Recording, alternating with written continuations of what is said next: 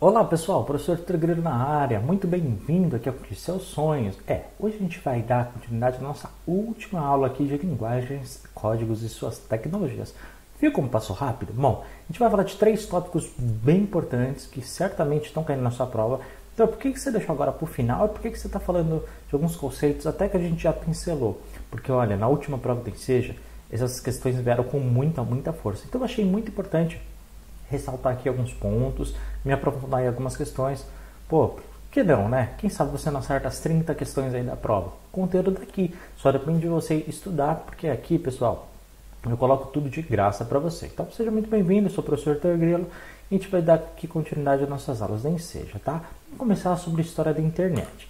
Bom, o que, que você tem que saber, pessoal? Então é o seguinte, primeiro, a, a internet ela nasce em 69, tá? Nos Estados Unidos, lá na Califórnia tá? Ela foi criada, se você não sabia, antigamente pelo exército americano. É, antigamente, durante esse período, no final dos anos 60, ali existia um grande conflito entre Estados Unidos e União Soviética, né, que hoje a gente chama de Rússia.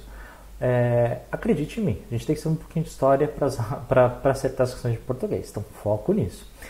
É, o é, que, que, você tem que saber aqui? Não houve literalmente um conflito militar tá, entre Estados Unidos e União Soviética. Tá? Mas esse período, justamente por esse conflito que existiu em vários setores, mas não existiu militarmente, esse período é chamado de Guerra Fria, tá? Porque foi um momento, pessoal, que ambos os lados se ameaçaram, hum, inclusive foi o começo da, da corrida é, nuclear, então tanto os Estados Unidos quanto a Rússia se prepararam de maneira para uma guerra, uma possível guerra nuclear, tá? que quase inclusive aconteceu. Ah, mas por sorte, né? Não aconteceu, senão ninguém estava aqui hoje em dia. É, o que, que você tem que saber? Que dentro desse cenário muito, muito louco que teve no, nos anos 60, a internet ela foi desenvolvida, tá? Primeiro, para facilitar a comunicação o quê? entre os militares americanos. Então, a internet ela nasce daí. Muito louco, né? Porém, né, com o passar do tempo, a Guerra Fria foi acabando, aquele clima de hostilidade, de conflito, ele foi se passando, né?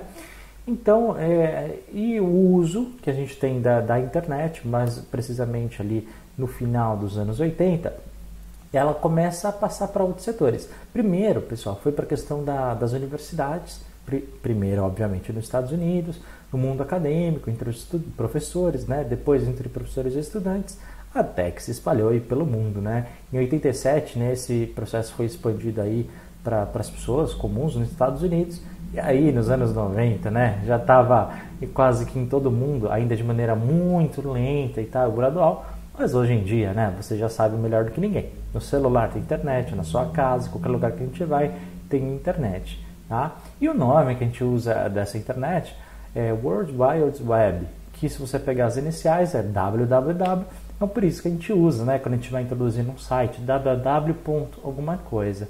Tá? E se você quiser traduzir para o português, significa rede de alcance mundial, né? que popularmente a gente chama do que? Internet. Bom, segundo ponto que tem aparecido bastante na sua prova. Calma, parece um palavrão, mas não é. Coloquialismo versus a gramática normativa. Eu já vou explicar direitinho, tá? mas basicamente o que, que você tem que saber? A linguagem que a gente fala no dia a dia, a gente chama de uma linguagem coloquial. Concorda comigo? Que quando a gente está falando com o nosso filho, nossa mulher, é, ou então com um amigo, ou você está no restaurante, no bar, não importa. Você fala de um jeito com cada um deles, não é? Você não fica se preocupando, peraí, antes de eu falar, deixa eu pegar aqui o livro de português ou as aulas do Sonhos para ver se eu estou falando certo. Não, você fala de qualquer jeito. Às vezes você corta palavras, às vezes você fala uma gíria ou outra. Tem palavras que só você usa, não é verdade? Então, tudo isso, pessoal, todas essas palavras que a gente fala no nosso dia a dia, a gente chama de palavras coloquiais. Enquanto, por exemplo, aquela gramática que a gente estuda aqui nas aulas, aquilo que a gente escreve em nossa redação, a gente chama de uma coisa, uma expressão chamada gramática normativa. Por quê? Porque basicamente, pessoal, a gramática normativa ela tem regras, elas têm é, lei, não é lei, mas a gente tem ali as instruções, melhor dizendo, essa palavra correta, a gente tem as instruções para conseguir né, escrever. E a gente vai entender o porquê.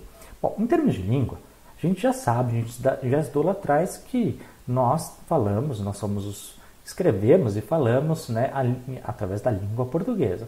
Porém, o que, você tem que saber para sua prova? que uma língua ela não está é, limitada a um território. Isso já caiu tá, em questão de ensejo. Né? Por quê? Por exemplo, nós aqui no Brasil, nós falamos a língua portuguesa, correto? Só que se você for em Moçambique, por exemplo, eles também falam português. Se for em Portugal, por exemplo, eles também falam português. Então, é, apesar de não estarmos no mesmo território físico, nós falamos a mesma língua, tá? Porém, é, para padronizar a forma que a, todo mundo escreve, né, a gente criou um manual, a gente criou uma lista de regras. E na verdade, essa lista de regras nós chamamos de gramática. Simples assim. Porque já pensou se cada um decidisse falar como quisesse ou escrever como quisesse? Ia chegar em poucos anos numa confusão muito, muito grande. Então a gente meio que padroniza essas regras para os falantes e para os escritores de língua portuguesa. Só por isso, simplesmente para orientação, tá? E esse manual, essa gramática, ou seja, esse conjunto de regras, ele aparece na sua prova como uma expressão gramática normativa. É essa expressão que está vindo. Então, toma nota no seu caderno, tá? Que são essas orientações para essas pessoas, tá? No, é, afinal, pessoal, o objetivo final, quando a gente está falando, né? É, qual que é? É a comunicação. Lembra a primeira aula que a gente viu lá atrás? Exatamente. Né? Só que para passar, a gente passar uma mensagem, para falar isso da melhor forma possível, é importante que a gente tenha esses conjuntos de quem fala e quem não fala, tá? É, o que, você tem que saber? Que os falantes de um país, né, ao longo dos anos, eles sofrem muitas e muitas influências. A língua, pessoal, é algo vivo, é algo transformador, né? Por exemplo, você sabe que Portugal faz fronteira com a Espanha, correto? Ou seja, muitas das falas de um país foram influenciadas por outros e vice-versa. Tanto é, se você pegar as fronteiras de vários países, muitas vezes nas próprias fronteiras os habitantes que moram lá, inclusive têm um vocabulário muito próprio. Isso acontece em todos os países, tá? Por quê? Há tanta miscigenação, há tanta troca de pessoas, de informações e conversas, que geralmente as pessoas que vivem na fronteira falam até uma coisa meio que misturada entre os dois. Sabia disso? É muito legal, né? Por exemplo, e já no Brasil? Isso acontece às vezes dentro do próprio território, tá? A gente já estudou lá atrás, no século XIX XX, que você teve, se você acompanhou as aulas aqui de ciências, é, de história e geografia, você sabe, né? Você teve ali muitas influências no século XIX e XX, por exemplo, de americanos, italianos, franceses, japoneses, claro, portugueses e espanhóis, isso todo mundo já, já sabe, né? E isso tudo, todas essas influências ao longo da história, pessoal, influencia também na nossa língua, tá bom? Por exemplo, hoje, isso é uma influência totalmente americana, né? A gente já tem a palavra deletar, né? Eu deleto, tu deletas, ele deleta. Então, a palavra deletar já é muito utilizada. Por exemplo, você vai na loja, dentro de um shopping, tá lá, 30% off. Né? Não está escrito 30% de desconto, mas você já sabe que off é retirar, é apagar, é... então você já sabe que funciona dessa forma. Então as palavras elas vão se misturando, isso tudo dentro e, é, faz com que o processo seja muito vivo. E tem uma característica que sua prova já caiu essa questão também, tá? Que transforma o país em algo, digamos assim, peculiar. Por quê? Porque o Brasil ele tem um território muito, muito grande, tá?